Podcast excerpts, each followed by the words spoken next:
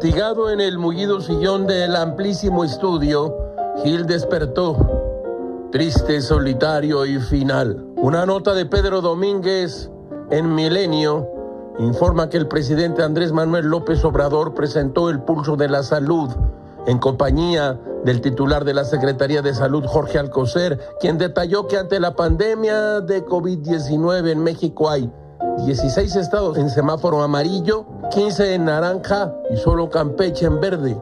El mandatario dijo que aunque el nuevo coronavirus está perdiendo fuerza, no deja de causar daño, sobre todo pérdida de vidas humanas. Lamentamos mucho, nos entristece y no es un asunto numérico, cuantitativo es algo que tiene que ver con el sufrimiento, con el dolor de muchas familias. Gil comparte la opinión del presidente, aunque sí es un asunto numérico y también cuantitativo y, ¿por qué no, cualitativo?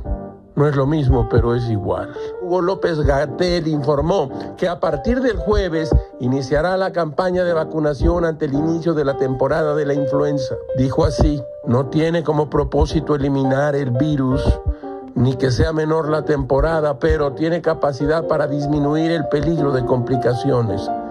Gil se pregunta en qué momento se convirtió López Gatel en un merolico. Nadie lo sabe. ¿Acaso siempre lo fue y lo será? Dice así nuestro subsecretario. Hay una reducción sostenida de COVID-19 en 27 estados del país. Cada vez hay menos decesos y es alentador.